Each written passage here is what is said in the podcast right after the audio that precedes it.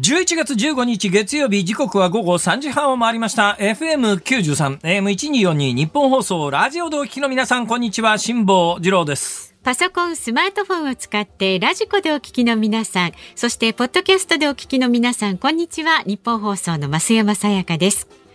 辛坊治郎ズームそこまで言うか。この番組は月曜日から木曜日まで辛坊さんが無邪気な視点で今一番気になる話題を忖度なく語るニュース解説番組です。元気ですか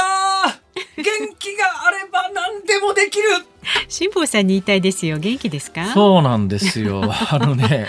めまいがこの間からひどいって話をしましたよね、はいうん、あれ波がありましてめまいがひどい時で、うん、で朝うわこれあかんとベッドから起きられないのを無理して起きてですね、えー、なんとかあの壁にこうこう手をついてそんなに、えー、そう壁に手をついてトイレまで行って帰ってきて、うん、壁に手をついて冷蔵庫のあの取っ手あるじゃないですか、冷蔵庫の取っ手こう掴みながらですね、えー中から牛乳を取り出して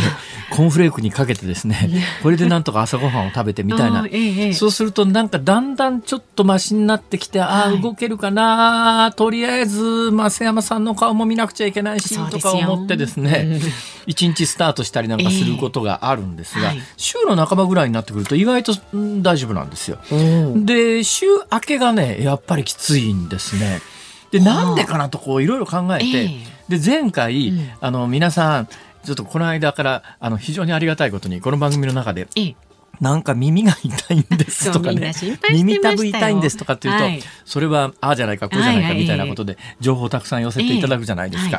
ほ、え、い、でまあ血圧に関してって血圧っていうかあのめまいに関してもいろいろ情報を寄せていただいたんですが、はいうん、自分でこう分析してどういうパターンの時にめまいがひどいかって、うんうん、でめまいがひどい前後あの増山さん、はい、増山さん血圧低いですか？どっちかというと。割と低め。あ割と低いですか、はい、血圧低い人は自分の脈拍数とかっていうのは、うん、えー、例えば手首に手を置いたりしないと分かんないもんですか？分かんないです、ね、ああのね血圧高くなってくるとね、はい、そんな別に手置かなくても、うん、いろんなところが拍動するんで分かるんですよ。あそうですか。ああその感覚分からないですかね、うん、だから何にもしてなくても夜ベッドに寝るじゃないですか、えー、そうするとまあ体の一部であるとか、はい、えー、まあ頭の一部であるとかに拍動感じるんですね。なんかドクドクするみたいなドクドクするんです。で、これあの時計見てると、はい、あ今1分間の脈拍数がいくつだって別に手首触らなくてもわかるんですよ。でねそういう時って過去のパターンで言うと血圧高めの時、うん、で血圧が低くなってくるとそれができないっていうか自分で自分の脈拍測る時に手首に指を置いたりなんかしないとわからないんですが、えー、本当に血圧の高い時ってね、はい、そんなことしなくても拍動がわかるんです。でめまいの時とどうもその拍動が、あの手首に指を置かなくても分かる時のタイミングが割とシンクロしてんじゃないの？っていうのがあって、で血圧計をですね、この番組でもお話ししたかな。最近あの結婚式その他でですね、えー、引き出物って言っても、その場で持って帰らすんじゃなくて、持って帰るのはなんかカタログみたいなやつで、後で自分で選べるやつあるじゃないですか。あれで血圧計をセレクトしてですね、血圧計をゲットして、でそれ東京の家と私ねこの番組やるために東京の家と大阪の家と両方ありますよね、うん、東京の家にはないんです、うん、ね。1台しかないですから、はい、大阪の家しかないんです、うん、で大阪でそういう症状が現れた時に血圧測ってみるとまあ、大体高いんですね。で、今朝も、今朝起きて、あ、いかん、めまいがすると思って、はいはい、これもしかしたら血圧じゃないかと思って測ったら、うん、えー、下が100。下が100。上175。ああ、高めですね。いや、だいぶ高いっしょ。ただ私ね、一番高かった時はね、190ぐらいまで上がったことがあって、これなんで分かったかというと、はい、全く自覚がない時に、やっぱり俺も社会貢献しなくてはいけないと。ね、やっぱ世のため人のためになりたいと、うん、こうふっとそういう衝動に突き動かされるタイミングがあるんですよ。そうなんですか。これである時街を歩いてて、はい、俺は世の中のためになっていないと。なんか世の中のためになることがしたいと 思った時にふっと見たら、はい、献血呼びかけてたんで、これだと思って、うん、ジュースももらえるしと。まあいいんじゃないですか。で献血に行って。でその献血する前に血圧測るんですよね、はい、あれ。で測った時に、上が180突破してて、えー、え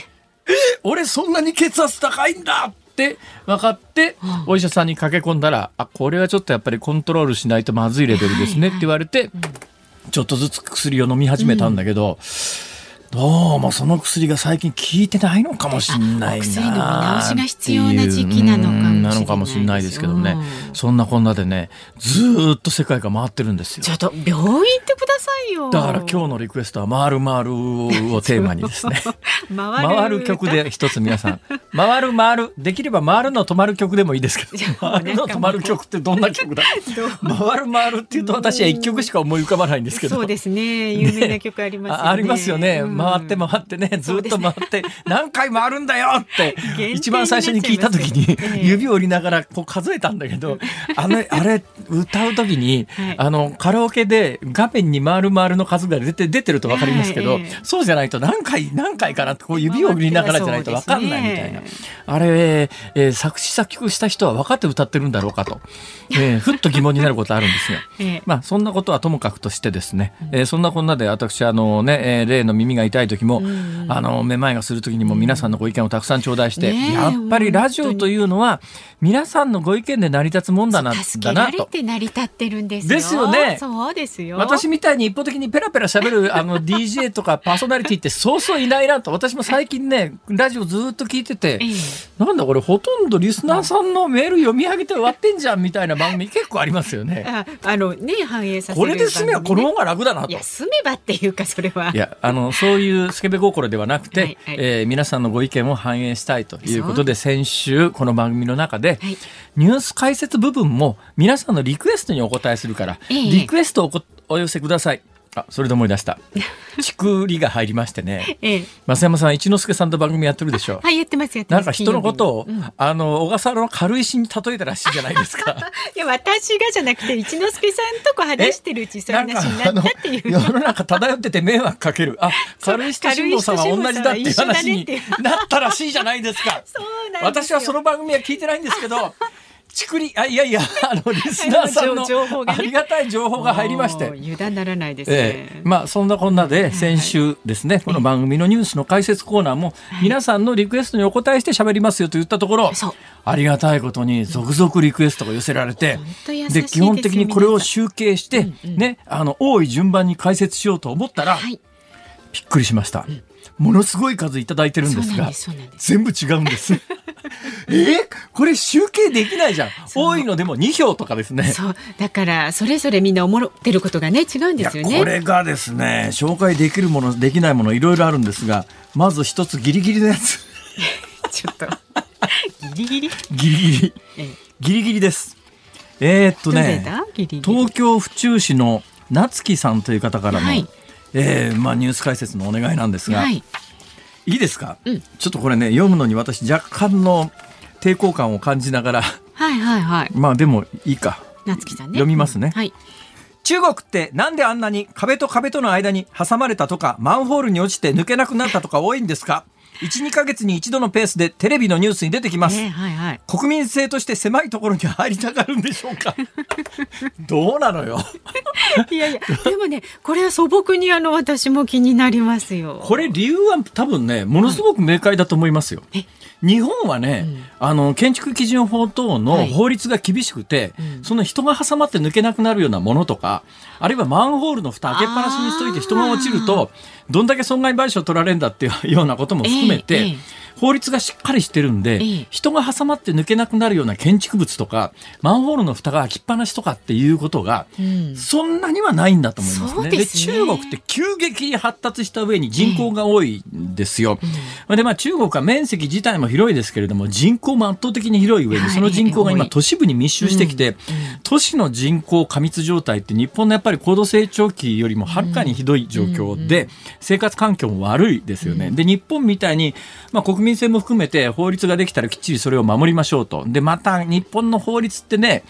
そこまで厳しく決めなくていいんじゃないのっていうぐらい細かい、もう官僚制度の悪いところで、私なんか基本的に、やっぱ日本の発達阻害しているこの規制っていうやつも、必要ないものはちゃんと見直して撤廃していかないと、どうにもならないよと。知ってますか今、この番組でも言いましたけど、今全世界的にはですね、車が空飛ぼうとしてるんですよ。で、日本でも開発はだいぶ進んでます。技術的にはまあ、いいとこ来てるはずなんだけど、でも日本の実用化は世界で一番遅れそうです。なぜかというと、今どんな議論が中央官庁で行われているかというと、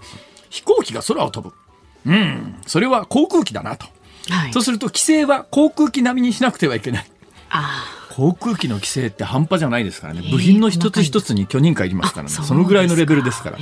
でパイロットの資格取るってったってそう簡単じゃありませんから、はい、じゃあ今後世界で自動車が普通に空飛び始めた時に日本ではパイロットの免許まず取ってくださいって話になったら普及するわけねえじゃんみたいなことも含めて、ねえー、あまりに規制が多いのはちょっとなんとかしなきゃいけないんだけど、でもまあ建築関係の規制のように、それはあった方がいいだろうとか、ね、安全に寄与してるというものも中にもあるんです。で、それをもう本当にみんな丁寧に守りますんで、だからね、ビルとビルの間の距離も、一定距離空いてるんで、挟まるような狭いところってそうそうないはずですよ。で隣の家と建物を建てる時の、その臨地境界線の、え要するに空間の設置幅ってやつもこれも決まってますからね、えー、中国みたいにギリギリのところにもう法律があるんだかないんだかあっても守んないんだか知らないけれども、うん、うん、建物建ってませんからそうすると人間ってね基本的にね狭いところに行きたがるもんなんですよ。それちょっとわかりますね。隅っことかね。ね。そうでしょう、うん、私ね小学校時代に一番居心地の良かった空間というのはどこかというとですね、まあ、一番居心地が心が休まる季節がね、梅雨時なんです。梅雨？梅雨時、うん、雨がしとしと降って外に遊びに行けないと、うん、で当時ですね日本で布団に置き換わるんであのマットレスって言って、うん、3つに折りたたむマットレスっていうのが、であの硬質ウレタンみたいなやつもあれば、スプリングの入ってるのもありますけれども、うん、でもその3つにパタパタっと折りたたむマットレスが入り始めて、布団に代わってマットレスみんな使い始めた時代と、私の小学校時代は割と時代的にシンクロするんですね。でうちにもあの3つに折りたたむマットレスがあったんですが、梅雨時、ね、雨で外に遊びに行けないと、私は何をするかというと、うん、あの三つ折れのマットを三角に折りたたむんです。三角、小さなテント状になりますね。えー、ここに毛布をかけると、うん、あの空間が真っ暗になるわけですよ。こ、れ、であの三角にして外に、外からこう毛布をかけて真っ暗にした中にこもってじーっとしてるっていうのが、一番居心地のいいところで。次郎君はそうだったんです、ね、そうなんです。もう外に遊びに行ってね、晴れてる時よりも、私は雨のしとしと降ってる時に、そのマットレスで作った三角のテントの中にじーっと入ってて、今でも時々キャンプに行きたくなって、あの狭いテントの中でじーっとしてると、すごくなんか生きてるっていう実感が得られるだから太平洋上でも狭いベッドのとこでこう、太平洋上で耐えられたのは多分ね、あの狭いところにじーっといるっていう、閉所恐怖とかそういうのないんですね。だから人によってはあの狭いとこダメっていう人もいますよね。え閉所恐怖の人は、はい、あのエレベーターの中なんかもうエレベーターのあの箱の中でドアが閉まった瞬間に頭おかしくなりそうみたいな方もいらっしゃいますけど、私はあの狭いところの方がいいんで、うん、いや基本的にでもね。狭いところ好きな人の方が多いと思いますわかります。あの動物もそうだしね。そうそう。そうあの、ね、その辺のヤドカリとかなんとかもさ、なんか隙間見つけてみんな入ってくじゃん。本能でね。なんかね生き物の習性なんだと思いますよ、で狭いところにいれば外敵に襲われる方向性が限られてきますから。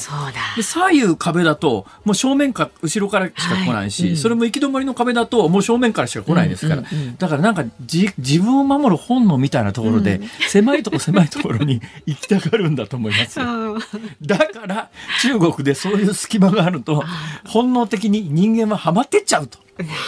だから人間の側の問題ではなくて人間というのはそういう習性があるところに、うん、えー、今建築基準法の穴というか、環境上隙間が多いと。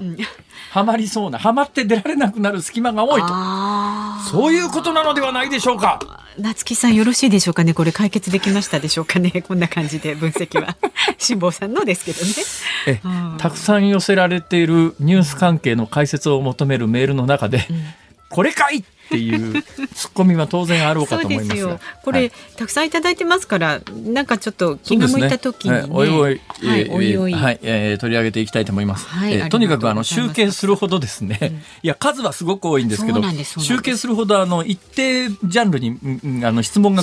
固まらなかったという、多岐に多岐にわかりました。本当に渡りまして、本当にありがとうございました。ありがとうございました。さあでは株と為替言っていいですか、はい、今日の東京株式市場日経平均株価続伸しました。先週の金曜日に比べまして166円83銭高い。2万9776円80銭でした。主要企業主要企業の決算発表がほぼ一巡しまして高決算が確認された確認できた銘柄への買いが相場を支えましたまた為替相場は現在1ドル113円80銭付近で取引されていますさあ、ズームそこまで言うか、この後は週末のニュースを振り返るズームフラッシュ。4時台は今日はですね、衆議院議員で国民民主党代表の玉木雄一郎さんをお招きいたします。番組ではラジオの前のあなたからのご意見お待ちしております。メールは zoom zoom アットマーク 1242.com 番組を聞いての感想はツイッターでもつぶやいてください。ハッシュタグ漢字で辛坊治郎、カタカナでズーム、ハッシュタグ辛坊治郎ズームでつぶやいてください。で、今日は番組がね、5時35分までですので、5時28分頃にお送りします。ズームオンミュージックリクエスト。あなたが聞きたいリクエストソングもお待ちしております。ズームそこまで言うか。この後は週末のニュースに。誰が小笠原の軽石やねん。だって似てるじゃないですか。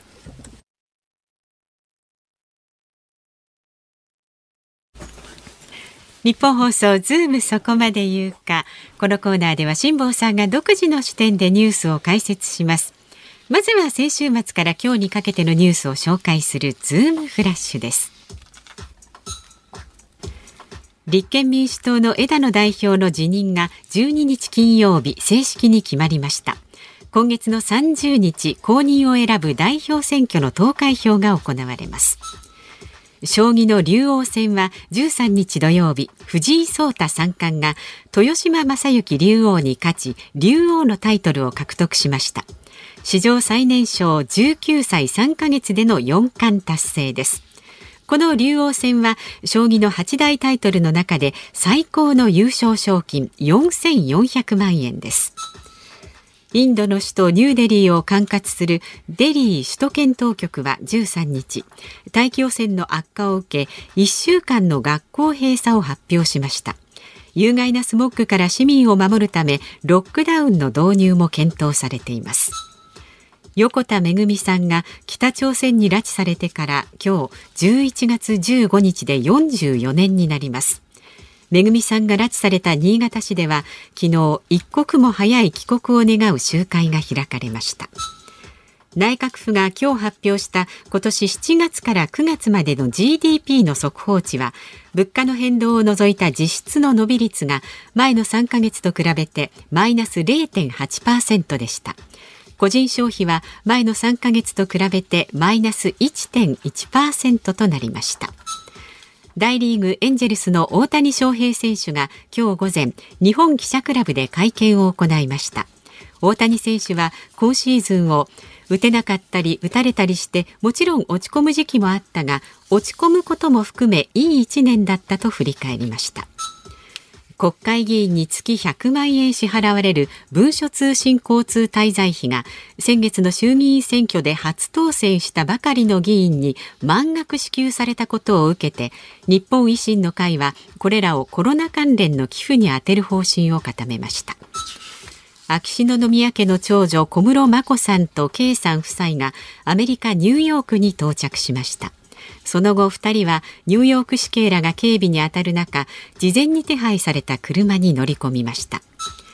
飲食チェーン日高屋グループの1号店として JR 大宮駅東口そばで46年間営業していた来来軒大宮南銀座店が昨日閉店しました。新型コロナによる売上の減少などが原因です。わあやっぱり週明けニュースの宝庫だわ。まあねたくさん言いたいこといっぱいありますが一番最初にふっと思ったこと、増山さん。何でしょう。私ね、ニューデリーは初めて聞きました。あいやいやあのニューデリーじゃないですか普通、そうですか？いやいいです。それだけのことです。ニューデリー。ニューデリー。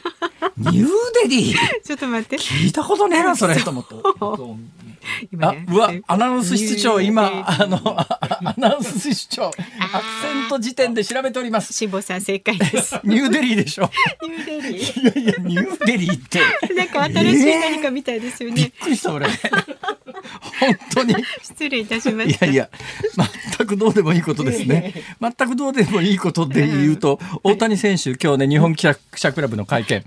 これね私一応ね日本記者クラブ員であの会費払ってるから一応会費資格あるんですよ。いやところがねこれ日本記者クラブの大谷選手のあの会合ってコロナもあって人数制限もされてることもあってすごい抽選倍率なんですよ。はいはい、だから、今日午前中だったんですけど、まあそれ早く東京来なきゃいけないし、これもう応募して。まず当たんないだろうなと思ったんで応募もしなかったですけどね。日本放送ね遠藤記者がね。大谷記者。ああだからあのもう現役の記者で各社代表の、うんはいはい、であるところはあるんですが、私は一応 OB 扱いですから、うん、だから資格はあるけれどもこういう会合の時にはね抽選受けなきゃいけない,、いけないんですが、大谷選手は今シーズンを打てなかったり打たれたり。打てなかったり打たれたり、うん、ふっと聞いた瞬間にトントントンコルリンで隣組というですね。あの知らないですか？あのっていうね、どうでも、まあ、本当に俺どうでもいいことばっかり考えてるよね。どうでもいいこと多いですよ。えー、で、何を考えたかというとですね、はいはい、打てなかったり打たれたり、ああ、なるほどね、うん、バッターとピッチャーと両方やるからこれなんだなと、うんうん、私、ふっと思ったのは、はい、あの、落語の昔枕でですね、うん、力士に聞くわけですよ。力士、あの、今今場所の成績は、ああ、勝ったり負けたりでごわす。あ、ということは星は五分ですね。いや、相手が勝ったりこっちが負けたりでごわすみたいな。っていう枕枕があったんですが、ねはい、それを思い出してしまいまして。どうでもいいですよかなり。全くですね。えさらにどうでもこれはどうでもよくないんですが、一番最後にですね日高屋グループの1号店。私日高屋にもう毎週必ずお世話になっております。なぜかというとこの有楽町があるところは銀座のねまあ真ん中ではないですがちょっとまあ銀座のすぐところじゃないですか。同じく銀座のすぐのところにですね昭和通り沿いに日高屋が一軒あるんですよ。でやっぱりね銀座だから高い飲食店が多いですよね。だけどその中にあって日高屋はまあリーズナブルなお値段で。ありがたいんですよ。で私日高屋とあの後楽園の区別が一時つかないことがありましてね。今はまあ割と行きつけが日高日高屋になってますから区別つきますが、あの後楽園がね新橋で働いてる頃後楽園が新橋にあったんでそこ行きつけだったんですが共にラーメンが安いっていうイメージだったんですけど。うんうんちょっとこれ改めて調べました、はい、日高屋と後楽園はどこがどう違うかというと日高屋は今お伝えしたように埼玉県が1号店なんですが後、楽園は福島県が1号店ですが、え現状において日高屋が447店舗後楽園が443店舗ほぼ一緒です。で私ね後楽園っていうと、はい、ラーメン290円っていうイメージ。うんそうなんですよ。これ2015年まで290円だったんですが、はい、今ね440円に上がってるんです。で日高屋のラーメンが今390円ですからだから290円で後楽園でラーメンが食えたのは 6, 6年前でだからねいわゆるなんとか物価指数全然上がってないじゃないですか、過去30年間、うん、そんなことないですよ。290円で食べられたラーメンが今440円まで上がってますから。だからねあのデータに出ないところで急激に物価上がってきてるっていう認識は持たないといろんなところで間違っちゃうんじゃないのっていう気はねすごくしてます。そうですね。あいかん。ズームフラッシュでした。他にいっぱい話が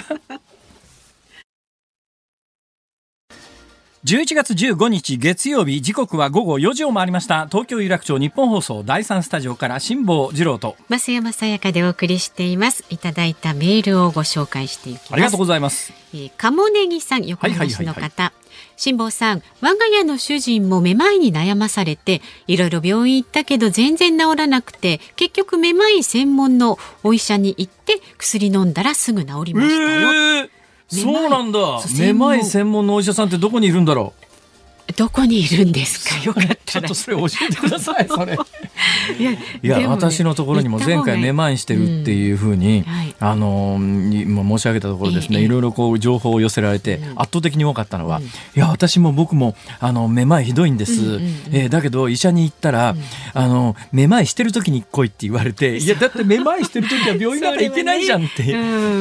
えー、先生もあの患者が症状がない時、症状がない患者見るのが一番大変らしいですよ。判断しづらいですもんね、えー、でもそんなにちょっとねここのところずっとですからいた方がいいですよ。まあ、そうなんですけど、うん、まあちょっと私もともとね、うん、そんなに頻繁にお医者さんに行くタイプでもないんですね。うん。最近で行っしたのはね、うん、あ2年ぐらい前にあのものすごく呼吸が苦しくなってですね、はい、これは息が詰まって死ぬと思ってですね。大変じゃないですか。アレルギー性の、はあまあ、肺炎じゃないんですけどアレルギー性の気管支炎みたいなものはいはい、ものがあるらしいですよ。うんはい、ところが今すごいなと思ったのは、うん、なんかあの呼吸を吐いて、うん、なんか風船みたいなものを、うんうんうん、あのコンピューター画面上でテレビゲームみたいな感じなんですが、うん、テレビゲームの中で呼吸を吐くことによって、はい、風船が空中に浮かぶっていうでそのあのその風管を吹いて、うん、えー、コンピューター画面上の風船を定の高さであの空気浮かしといてください。っていう、はいはい。はい、えー、そんな検索機器があるんだと思って。これコンピューターゲームじゃんと思って、うん、一生懸命風船を風船をですね、うん、一定の高さでぐっと飛ばすっていうのをしてて、そしたらしばらくしてからデータが出てきて。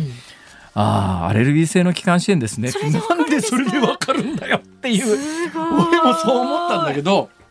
でも結果その、えー、診断に基づく処方で見事に治りました。ほらだからだからねいや医者って やっぱすげえなと。そうですよ、はい、思いますけれどもね。でもねそれなかなか忙しいんですよ私もね。明日の午前中とか行けばいいじゃないですか。明日の午前中雑誌の取材が入ってるんですよ私。意外と。ありがとうございます。ありがとうございます。意外となんですかそれ意外となんですかその意外とって。どういう意味ですかそれ。誰が軽石やねん誰が浮いてて迷惑やねん いやいや、そいい意味ですよ。いい意味で。それから大阪府大阪市マッコイさん、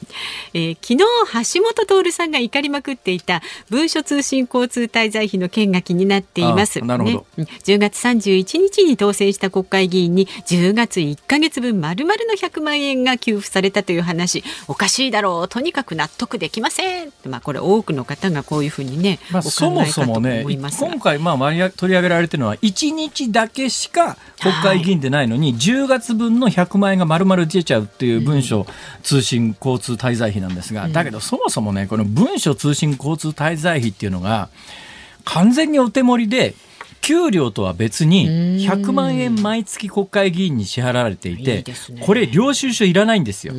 ただ、まああのそれぞれの政党でね、例えば維新なんかは、あのそれぞれの政党に所属議員に、これ100万円受け取ったら、それ何に使ったかの明細出せっていう、党としてそういうところはありますが、制度的には100万円受け取ったら税金払わなくていいんですよ、この100万円。もちろん。だから税金の対象にもならないし、うん、えー、使途が限定されてるわけじゃないし、うん、領収書出せとも言われないんで、うん、完全にこの毎月100万円ポケットに入るというお金なんですが、うん、それがあの10月31日が選挙だったんで1日だけでも国会議員だろうということで、全議員衆議院議員に100万円払われちゃうっていうのは。せめて日割りにしてほしい、ね、っていうかねこの制度どうなんだあまりにもお手盛り感がひどいよね、うん、で所得ならさ税金払えよって話だし、はいうんうん、え必要なもんなら必要なだけで領収書でちゃんと切れよって話なんだけど、普通の会社そうやって請求して後からこうやって、ね、どこの世界に100万円さ、うん、あの領収書もなしに税金も払わずにくれるところがあるこれ、うん、おかしいだろこれ。本当ですね。おかしい。私ね割とこういう細かいこと言うの嫌いなんです。というのは、まあ、国会議員の数減らせとかね給料が多すぎるとかいろいろあるじゃないですか、えー、だけど実際世の中で行われている大きなお金の流れを見た時に、うんうん。まあ、ゆや民主主義のある意味コストとしてある程度やっぱり議員の数というのもいるだろうし、でその議員の身分保障っていうのもちゃんとしてやらないと本当ろくでもないやつばっかり議員になっても困るんで、うん、えー、ということで言うとそんなに私ね定数削減だとか議員の給料削減みたいなことを声高に言うタイプではないんだけど、はい、それでもこの文書交通滞在費の100万円は看過できない、この制度がひどすぎるわ。はいはいそれと同時にひどいのは、うん、あの知事の退職金、うん、1期4年やるだけで5000万円前後ですよ、平均すると。4年で。はい。これだから4期とかやってると、退職する時まとめてもらうと2億円とか持ってくんだよこれ。すごい額になりますね。それが当たり前のように昔からあの知事知事さんとかね、はい、政令指定都市の市長とか持ってくんだよ。うんまあ、これもだからあの今回維新が議席伸ばしたのは大阪市と大阪府は今の体制になってからあの退職金ゼロにしたからね。それで、まあ、ちょっとあんまり維新の宣伝ばっかりするのもなんだと思うんだけどあの去年10万円ずつ配られたじゃないですか、はい、国民全員にっていう、うん、あれ維新の議員は 全員党に召し上げられたそうなんですね。これあの10万円も持ってかれんのか、はい、俺維新の議員だったらえー、これまで持ってくっていう。そこまでするかって話なんですが。うんうんただやっぱりそのぐらいのことはしてもらわないとねっていう気はしますけどね、えー、お怒りはごもっともでございます。すあこの後 国民民主の代表さん出てくるのに。そうです。うわまた直前にこんな話題で 本人出づらかったりしないかな。で そのあたりも伺えていただければ。聞いてない？待機されてるからお聞きになってるかと思いますけれども、ね、聞いてる？あら隣にいる？わさあまだまだご意見お待ちしております。メールはズームアットマーク一二四二ドットコムツイッターはハッシュタグ辛坊治郎ズームでつぶやいてください。ズームオンミュージックリクエストもお待ちしております。この後は国民民主党代表の玉木雄一郎さんをお招きします。日本放送辛坊治郎ズームそこまで言うか。この時間特集するニュースはこちらです。来年の参議院選挙について国民民主党の玉木代表がすべての選挙区で候補者の擁立を目指すと宣言。国民民主党の玉木雄一郎代表は来年の夏に行われる参議院選挙について定員が複数のすべての選挙区で候補者を擁立し定員が1人の1人区でも積極的な候補者の擁立を目指す考えを明らかにしました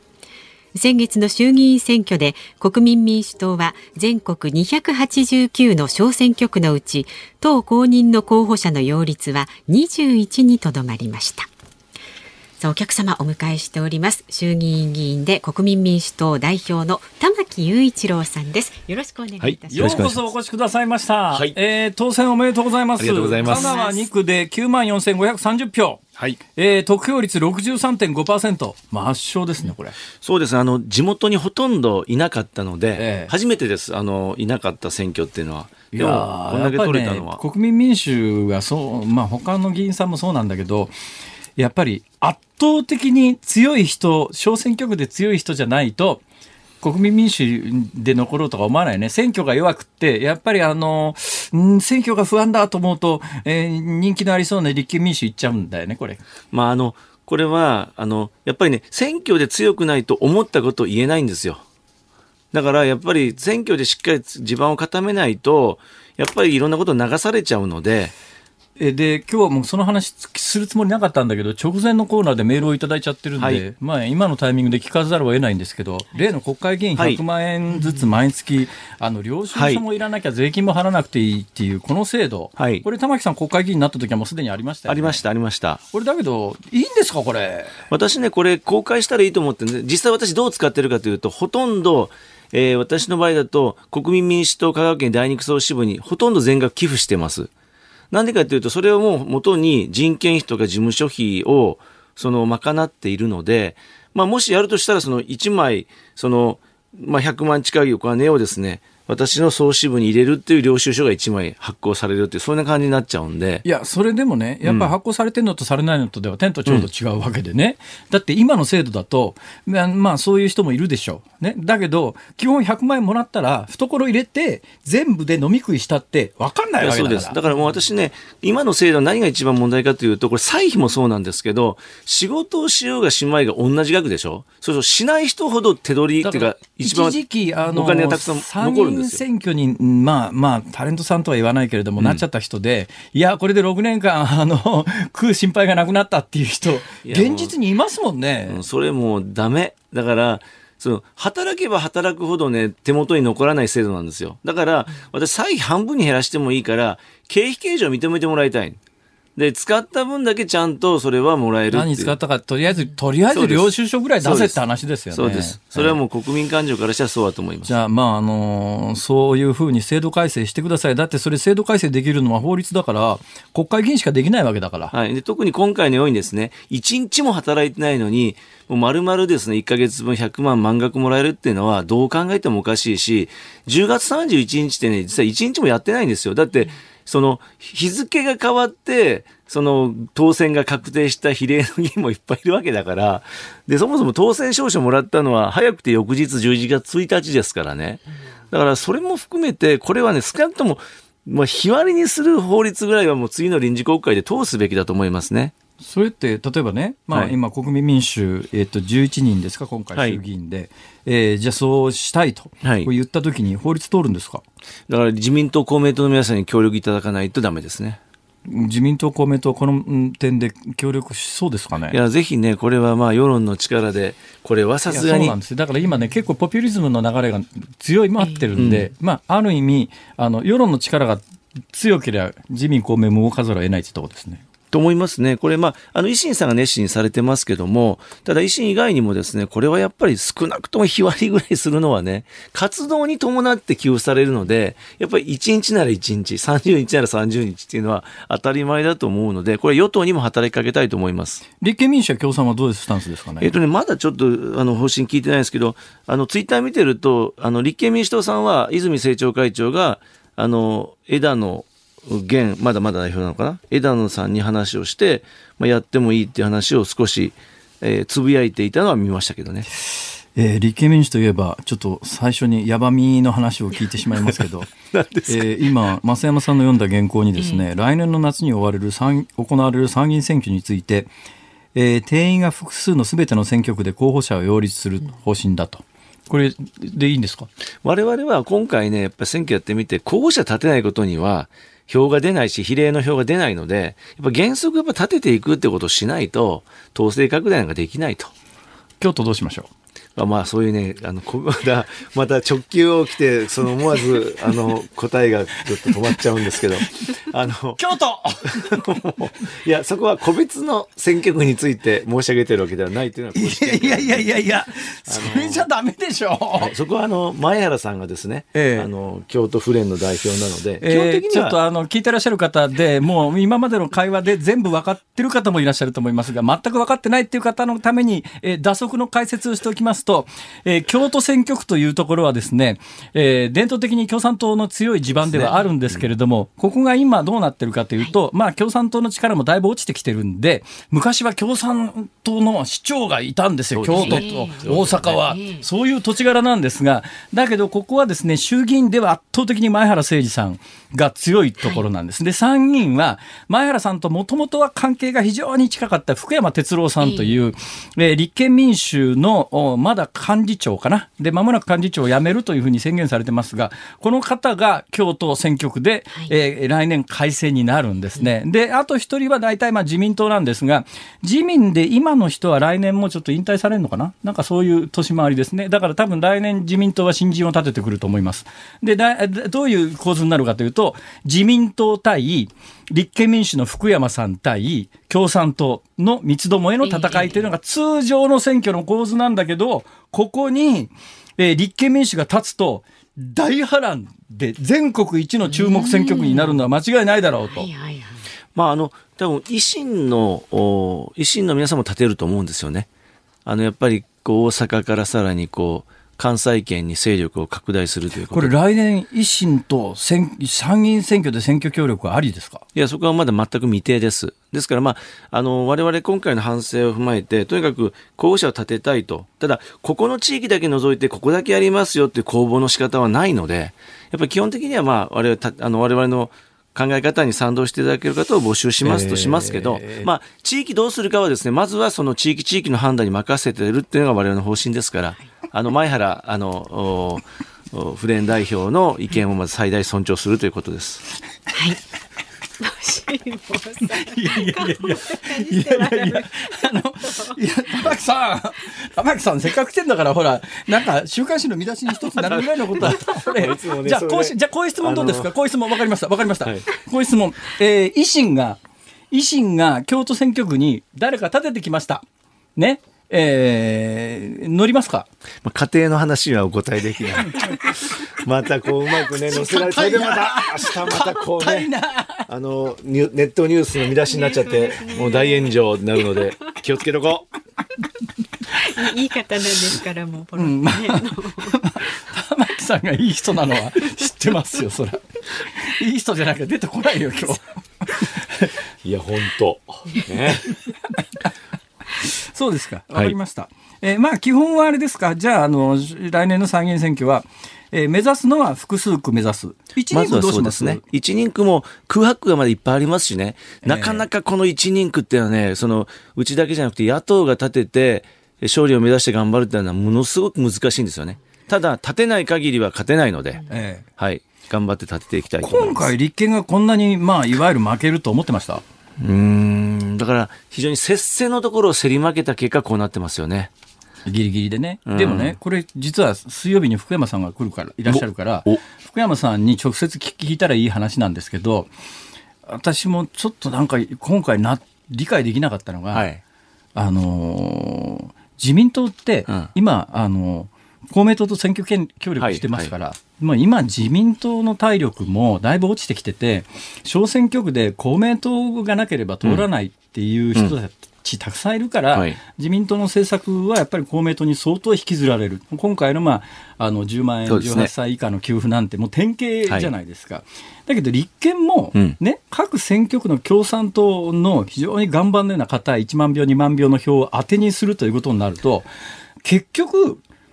共産党の株に入るとまでは言わないけれども、いや、完全に組織自体が共産党に侵食されるというか、参食されるというか、そんなこと分かってるだろうっていうのに、そこに手を出したのはなんでなんですかね？まあ、やっぱりね、その、まあ、公明党さんもそうかもしれませんけど、その選挙区で1万、2万票あるのが、そのまま乗ると、単純計算すると勝てるかもしれないっていうことで、やっぱりそこの魅力をね、あのそれで、一回その魅力に取りつかれると、もう抜けられなくなるでしょ、これ。抜けられない。で、私はね、その、小選挙区制度だから、戦術的な調整はあってもいいんだけど、政策とか理念まで入り込まれてしまうと、二度と抜けなくなるし、それは党のあり方そのものに影響を与えるから、そこはね、ちょっと、その政権のあり方まで今回合意したっていうのは踏み込みすぎだと、私は外から見てて思いましたね。で、我々それ乗らなかったんだ、最後。だから、茨城5区なんかは立てられちゃって、それはもうひいひいの思いで戦いましたけど、なんとか勝ち切ってですね、あの、共産党が立ってた中でも我々は勝ちましたので、まあそこはやっぱり最後、党として譲れないものは守ろうと思って、最後みんなで頑張ったってとこですね。国民民主が、まあ、あの、予想ほど負けなかったと言ったらいいのか、まあ、8から、まあ、それも8、改選前の8には、あの、引退された山尾志織さんも入ってますから、ねはい、実質7から11に増えてるわけで、これは、あの、原因は何だと思います？いや、結構私はね、あの、全国の有権者国民に助けられたと思いました。あの、私今、あの、ある調査によると、党首の中で一番移動したんですね、距離を。ええ、で、あっちゃこっちゃ行って、その、街頭演説もしましたけど、結構来てくれました。で、なんで来たのって聞いたら、やっぱり政策とか経済政策を聞きたいと。で、10代、20代の若い子がそこにいたのはね、びっくりしましたけど、やっぱりね、ちゃんと訴えて、届くところには届いてるっていうか、分かってる人には分かってもらえてるなっていうのはね、なんか最後希望を感じたというか、特に最後の3日間ぐらいは、あの、ある種手応え感じたんですよ。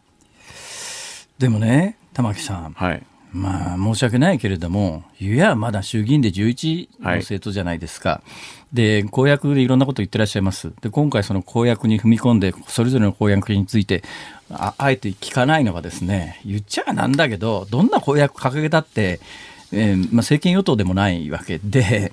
実現できないじゃんっていうところがあって、どういう今後の戦略を描いてます？日本政界における立ち位置というか、自分たちの公約を実現させていくプロセスというか。なかなか踏み込みますね。え？いや、あの、まず一つはね、我々も政策本位でやろうと。で、今まで、その、立憲、共産、社民さんと一緒にやってた国会対策の枠組みからまず抜けて、で、今回、まあ、選挙で、そうは言ってもね、あの、少数ですけども、約束したことは一個でも多く実現しようと思って、誠実に向き合うのが、やっぱり、この選挙を戦った公党としての役割だと思ってるんです。ですから、ある政策について協力してもらうところは、与党、野党関係なく協力を求めて、実現につなげていきたいと思います。まあ、もちろん、だからその意味では、この前、維新の皆さんとも話をしたし、これも自民党、記者さんにも私申し上げましたしね。だからそこは、あの、現実的な政策を掲げながら、まあ、関係、その、まあ、与野党関係なく、協力を求めるところには求めて実現を図っていきたい。今できるのは我々はそれだけですね。なかなかね、私もこの戦後の歴史、政党の歴史を見ててですね、私なんかあの学生時代、うんえー、春日一行さんという人が率いる社民民社党っていうのがあったんですけど、ね、民主社会党、うん、民社党、まあ、いわゆる自民党と野党の間ぐらいのイメージかな、まあ、野党は野党なんですけど、まあまあ、まあ、今、維新が野党と与党の間で与党って言われますけれども、そんなぐらいの立ち位置の印象で、言ってることは非常にまともだし、うん、思想的にもバランス取れてるし、だけど結局ついてっちゃうっていう歴史がありますよね。だから今のこの世の中でどっちか振らないと生き残れないんじゃないの？それ真ん中でいくら正しいことですごいバランス取れてていいよねっつったって。いや、おっしゃる通りです。で、ただ、ただ、あの、だから、まあ、今回の選挙もね、我々絶滅危惧種だと絶滅かなと思って多くの人思われたし、その中で必死になって、ちょっと増えたんでね、このこの民意は大切にしたいな。なんか余裕の、いや余裕の笑顔だよ、ね、いやいやいや、言うてまだ11議席だからね、そんな、それ吹い、さもう吹けば飛ぶようなもんですよ。ただ、少なくとも減らずに増やせたってことの民意は大切にしたいし、そこで期待されたものはね、あの、なんとか実現したいなと思って、もうできるところまで踏ん張りたいと思ってますどうなんですか？維新と一緒になることはあるんですか？一緒になることは今考えてません。あの、相手もね、そうは思っておられませんからね。ただ、とにかく今政策本位で、できるとこまで頑張ってみたいなと。政策本位で言うとね、はい、例えば、まあ、あの、憲法改正みたいなことになると、あの、キャスティングボートの議席になってくるだろうと思うんですが、これ、どうします？我々はもともと決闘以来ですね、憲法議論は積極的にやろうということで立党しました。そこがね、今、ずっとその、うん、国民民主はそういうスタンスでそうおっしゃってる、はい、あの維新なんかははっきりと、まあ、どっちかというと憲法9条の今のあり方はおかしいんじゃないの？って、やっぱり自衛隊の合憲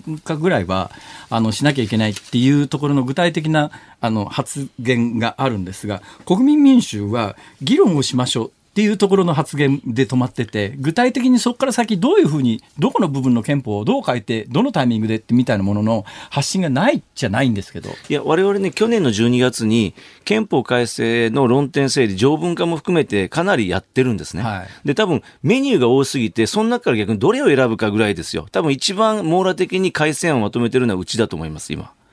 だから、その中から、まあ、具体的にどれをどう、どの順番でやっていくのかということをね、うんまあ、そうなんだけど、やっぱりね、憲法改正の議論の中で中心になるのは、やっぱ究極突き詰めりゃ、憲法9条どうすんのっていうところ以外の論点に関しては、まあ、いっぱいそれは環境だとかなんだとかあるけれども、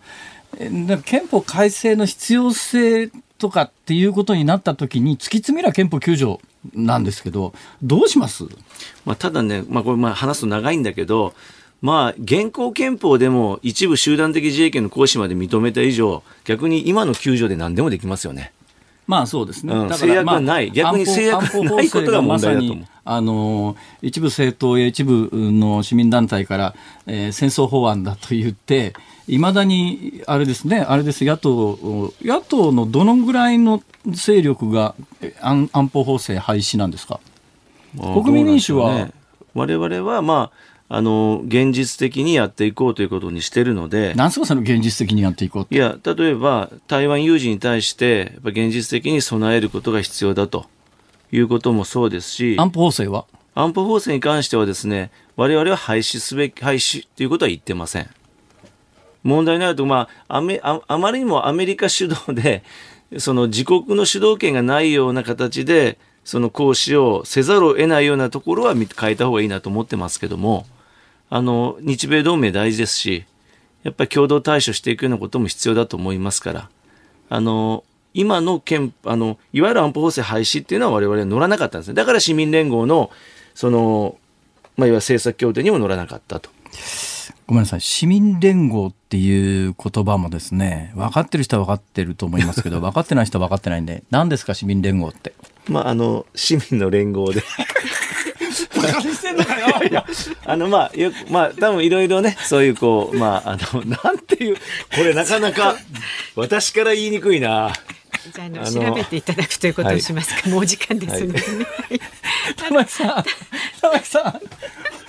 木さんそこでお笑いしてる場合じゃないっていやいやいやあの真剣にね。YouTube の玉木チャンネルでもね、はい。あのご意見玉木チャンネル。あの述べられ YouTube ます玉木チャンネル、登録者数5万8100人。そうそう。チャンネル登録お願いします。チャンネル登録ね、はい。え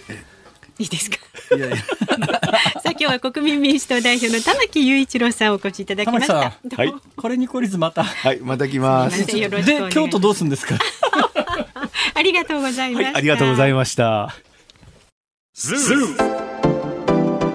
本放送辛坊治郎ズームそこまで言うかをポッドキャストでお聞きのあなたいつもありがとうございます。増山さやかです。お聞きの内容はポッドキャスト用に編集されたものです。辛坊治郎ズームそこまで言うかはラジオの FM93 AM1242 に加えてラジコでもお聞きいただけます。ラジオラジコではポッドキャスト版にはないコンテンツが盛りだくさん。アトムさん吉田由紀ちゃんの中継企画さらに辛坊さんが「夕刊フジ」の気になる記事を解説するコーナーそして辛坊さんが聴きたい曲をお送りする「ズームオンミュージックリクエスト」などポッドキャストでは聞けないあんなことやこんなことがいっぱいです。ポッドキャストを聞いた後はぜひラジオラジコで辛坊治郎ズームそこまで言うかをお楽しみください。11月15日月曜日時刻は午後5時を回りました辛坊治郎ですニッポン放送の増山さやかです。さあ、たくさんのメッセージをいただいています。ラジオネームが町田真知子さんですね。はいはい玉木さん、真面目な人かと思っていたら面白い人なんですね。って国民民主党の。なんか辛坊さんとあのお二人のやりとりがね。玉木さんなかねなか、はい。いい人ですはいいい人ですえ本当ですよ。笑顔絶やさず、どんな質問にもね、お答えいただきまして。あやっぱりね選挙でね、えー勝った直後ってえーあのそれは全然違うでしょ。負けた方とは、まあそうですうね。ん。だからね水曜日心配だわ。水曜日はね、あのどうなるんだろう どうなるんだろう。福山さんお招きいたします。めまいがひどくなってなきゃいいけどな。めまいについてですよ辛坊さん。いやもう本当にねあの心配してくださってるんだなってありがたい限りなんでええ。いっぱいいただいてるんですが鴨ネギさんさっきいただいた方ですね、主人はめまいが辛く自分でネットで調べて高島町駅の病院に行きました。高島町駅ってどこですか？横浜ですね。あ横浜ですか、はい。めまい外来は多分全国にあると思いますので調べていった方がいいと思いますっていうね。そうですか。それから板橋区のラジオパーク大好きさん。え人形町に人形町耳鼻咽喉科めまいクリニックっていうのがありますよ。ほうほう。6時まで受付できるそうなのでズーム終わってすぐ間にタクシー乗れば。6時じゃでもでタクシー乗って15分以内についてギリギリ間に合うと思いますよ。神保町っうまくいくと。てそうか。割と近いか、うん、そうですね、はい。それから神奈川県海老名市の毛王さんうちの主人は高血圧でめまいありです。耳鼻科でかなり良くなりましたよ。脳の検査もしてもらったら安心ですよ、そうですね。とりあえずだから耳鼻科ですよね。に行って見てもらうとか。耳鼻科なんだめまいは。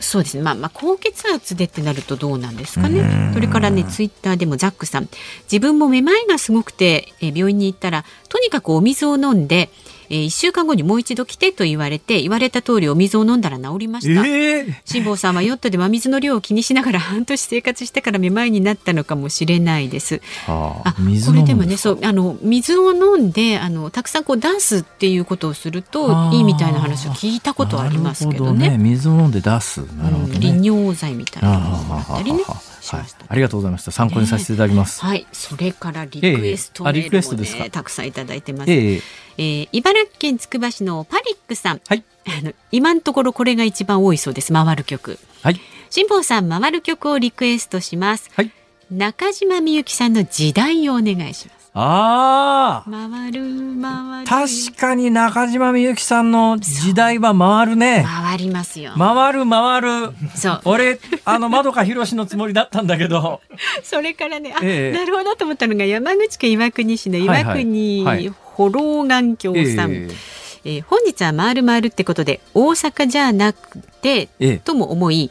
ララララブソング久保田利伸さん。あー回ってるね。回れ回れですよ。回ってる回ってる。回ってますよそれからちょっと回るくるくる回るっていう曲もあったよね。あ知らない？これ知らないですか？ほとんど同様に近い同様じゃないけどね。みんなの歌系だけど。まあいいや、それからね、ラジオネームくるくるさんはガロ地球はメリーゴーランドをリクエストします。ぜひかけてちょうちょうだい。この曲知らないかもしれない。私もこれちょっと、ええ、それからひよこさん。ガロ？回る学生街の喫茶店ですか、うん、そうそうそう。映画天空の城ラピュタのテーマ君を乗せてをお願いします。地球は回るという歌詞があります。歌詞に着目するとね。なるほど。それから、えー、神奈川県厚木市ののぞりんちゃんは、ええやっぱり王道まどかひろしさんの無双花。やっぱりね。私もそうじゃないかと思ったんですよ。えー、ということで、はい、今日の、はい、えー、ズームオンミュージックリクエストは、皆様からの熱い、えー、期待に応えて、中島みゆきさん時代。多かったですからね、これね。はいはい、ほら、私がいかにあのリスナーの方を大切にしてるかわかるでしょ？たまたま引っかかったわけでしょ、アンテナに。ありがとうございました。ありがとうございました。だいたい5時28分頃にお送りしますので、ね、ほいほいまたラジオの前のあなたからのご意見24時間お待ちしております。で明日の4時台は道路陥没事故につきまして地盤工学がご専門芝浦工業大学土木工学科教授の稲積真也さんお招きしますのでそういったことについてでも構いません。メールはズームアットマーク 1242.com ツイッターはハッシュタグ辛坊治郎ズームでつぶやいてください。メッセージお待ちしております。辛坊さんが独自の視点でニュースを解説するズームオン。今日最後に解説するちょちょちょちょっと待ってください。その最後にの前にですね、はい、ズームオンの1回目、えー、3時半からのコーナーで、はい、どうしてもあの解説っていうかですね、うん、皆さんにに知ってる人いたら教えてほしいなと思ったことがあるんですが、あのズームオンの最初のところで、はいはい、あの秋篠宮家の、えー、あの小室眞子さん、うん今もう小室眞子さん小室眞子さんと圭さん夫妻がアメリカにニューヨークに到着したっていう話がありましたよね。はいうん、であの出国の時の映像を見ていて、はい、うちのかみさんが「うん、わあ眞子さんの髪サラサラ」って言ってですね。サラサラですよねそれ結構話題になってたらしいよね。はいはいはい、サラサラみたいな。で、その次に出てきた言葉が、うん、あの圭さんのカーディガンの、うんデザインが首のところになんかこう、はい、なんか非常に大きな模様ニットっぽい、うんうん、あれ一体どこのブランドでどのメーカーのものなんだろうっていうのをあんだけ目立つもんだったらブランド名出てきてもおかしくないよなっていう会話があったんですが、はい、今のところブランド名出てきてないんですが、はい、今日さっき「夕刊富士」のコーナーで紹介しなかったんだけど、うんどっか出てきたそこですねそこですそう。今日の「夕刊富士」の3ページ目にですね、はい、あの小室圭さんが着ていたカーディガンの、あの首から胸にかけて ちょっとなんかレースみたいな感じの模様のある、あのブルーに白のカーディガンの下に着ていた T シャツの値段が日本で4400円で販売されているものだということが。ね、ダース・ベイダー柄のね。そう、胸元からダース・ベイダーがちらっと覗いていたっていうんで、いや、私が知りたかったのは、外に着てたカーデガンの値段というか、ブランドだったんですが、話題になってるのが、それは特定できたのが、内側の、ちらっと、あの、顔を出しているダース・ベイダーのキャラクターの、あれは何か意図があるんですかね？だからなんかなんでこのね、わざわざ見えて。やっぱ今後の BGM はこれにするということなんでしょうか。あれは2019年にリーバイスとのコラボ商品で発売されたものらしいですね。日本では4400円、アメリカのリーバイスのサイトでは、えー、25ドルですから、まあ今のレートに換算して2800円で、えー、売られている商品ということで。はい。なんでわざわざこれだけど意図的だよねあのファスナーの間からダース・ベイダーがちょうど見える形で何かこれからは悪役に徹しますということなんでしょうか？そう違うの。違うじゃないですか。そうですか。えー、本当にどうでもいい話題で申し訳ございません。私が知りたかったのは外側のカーディガンのブランドです。今のところ報道がありません。はい。さあでは今日最後に解説するニュースこちらになります。松野官房長官が拉致現場を視察。拉致問題担当大臣を兼務する松野官房長官は昨日新潟市を訪れ1977年11月15日に横田めぐみさんが北朝鮮の工作員に連れ去られた現場周辺を視察しました。松野官房長官は問題解決に向けてはトップ同士の直接交渉が大事だとした上で内閣を挙げて進んでいきたいと語りました。もうあれからえ？44年。5年？年。1977年11月15日、はい、まさに今日です。私横田めぐみさんが拉致された海岸に取材に行きました。はい、えー、行きました。はい、それで当時横田さんが住んでらしたお家も確認しました。うん、えー、海岸線まで、あ、歩いてこのぐらいの距離なんだなと、うん、えー、で、日本海に面した海岸線なんですが、あそこの海岸まで当時北朝鮮の工作船っていうか、まあおそらく工作船というか漁船を偽装した工作船のようなものなんでしょうけれどもが、入っていて、あの海岸に着岸して、えー、たまたま近所を歩いてただけの女子中学生を拉致して連れてくっていうようなことが現実に1970年代の後半に起きてたんだということを、まあ、目の前にして、なんともね、うーん、うんまあ、言葉を失うっていうのは、まあ、こういう時にしか使えないんじゃないかぐらいの強烈な印象がありましたけども、だからこうやって大きな声で言えるようになったのは、2002年の小泉訪朝以降ですからね、うんえー、2002年の小泉訪朝までだから1977年に拉致されてから25年間、うん、北朝鮮が拉致に関与してるみたいなことをほのめかせほのめかそうもんならもうクレームが殺到して、うん吊るし上げ食らって大変なことになりましたからね。で、現実に、あの、表のメディアで今、まあ今回、えー、拉致問題がとか、いや、でも横田めぐみさんが拉致されてから44何年間ですみたいなことを堂々と書いてる一部の大手新聞なんかは、拉致なんか北朝鮮がそんなことするはずがないっていう論調をずっとその25年間主導してましたから、どの面下げてこの記事を書くと。俺はもうね、今日新聞開けてね、怒りに震えるっていうか、俺が怒りに震えたから物事が解決するわけじゃないんだけどさ、でもね、つくづくやっぱりその人たちが、今でも同じような間違い山ほどしてるからね、じゃあこの問題解決するためにどうしたらいいんだっていうと、えやはり、えー、対話をしっかりしなきゃいけない、対話中だってやな、うん、もうその国内で完全に情報が統制されてて、で私の知り合いの人でもですねそういうの分かんない人ってとにかく対話が必要なのよっていやいや対話が必要って言ったって対話のどうやって対話すんだよっていう。話で、いや、北朝鮮の人は非常に困ってるから、私今、あの、えー、太陽光発電とかプレゼントしようと思って、いや、それ太陽光発電プレゼントして一般庶民にその機器が行き渡るわけないだろうっていう、当たり前の想像力働かない人がね、日本国内にこんだけ情報が氾濫していても、その当たり前の正しい認識っていうか情報のなんかうん判断ができない人たちが山ほどいるっていうことにねなんかものすごい絶望感があるよね。これあのやっぱり一番あのあの解決の近道は、はい、北朝鮮の体制崩壊しない限りは今現体制崩壊して、はい、民衆含めて北朝鮮の人々のを含めて救い出すっていうような方向性の発想じゃないと、これ無理なんじゃないかとこの問題ずっとぼっちしてきて。まあ、何の力にもなれない、そのなんか、やりきれなさとともにね、思いますよ。これがね、あの、アメリカなら多分、どっかのタイミングで